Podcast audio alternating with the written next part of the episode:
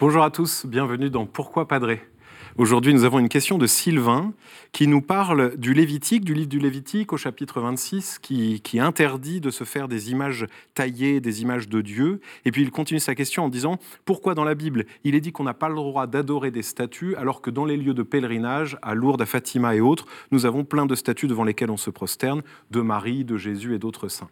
En fait, vous êtes nombreux à nous poser des questions à propos de euh, ce rapport à l'idolâtrie. Et donc c'est une question importante qui est assez complexe.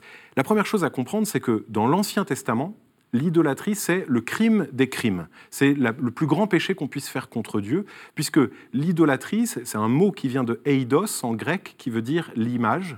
Et donc être idolâtre, c'est adorer une image. Adorer une image, c'est-à-dire une, une, peinture ou bien une statue, en considérant que dans l'objet que j'ai fait, il y a Dieu il y a mon Dieu. Et donc c'est quelque part être comme le créateur de Dieu. C'est avoir la maîtrise de ce que je fais.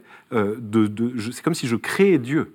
Et donc du coup, dans le judaïsme, il y a au contraire une conscience très importante de Dieu transcendant, celui qui est au-delà de moi, bien plus haut, sur lequel je ne peux pas mettre la main, celui que je ne peux pas comprendre, que je ne peux pas maîtriser. Dieu est l'irreprésentable puisqu'il est insaisissable.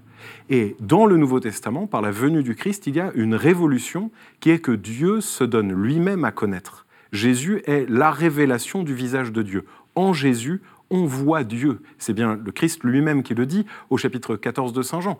Qui me voit voit le Père, et on voit véritablement Dieu en lui. Et du coup, ça révolutionne notre possibilité de faire des images en comprenant que lorsque nous faisons une image du Christ, de la Vierge Marie ou des saints, nous ne sommes pas là à croire que dans l'image réside la Vierge Marie, le Christ ou les saints, mais nous croyons que ces images sont des représentations des personnes que nous aimons et que nous voulons prier. Et donc, c'est un peu pour fixer notre esprit, pour accrocher notre cœur, notre mémoire, notre affectivité à des images qui nous les, les rendent proches, puisque nous ne sommes pas dans une foi désincarnée, mais précisément une foi de l'incarnation. Et donc nous ne sommes pas des idolâtres, nous sommes seulement des personnes qui avons connu le visage du Christ et qui en avons fait mémoire. Et du coup, ces statues ne sont pas des statues magiques ou des statues sacrées, ce sont des objets, et donc euh, des objets comme les autres. Cependant, de la même manière que je ne vais pas jeter à la poubelle à la légère les photos de mes parents et de ceux que j'aime, de la même manière, ces statues, je vais les respecter, parce qu'elles représentent des personnes qui comptent pour moi, que j'aime. Et donc, nous pouvons continuer à prier devant ces statues, ne pas prier ces statues, mais prier les personnes qui sont représentées dans ces statues.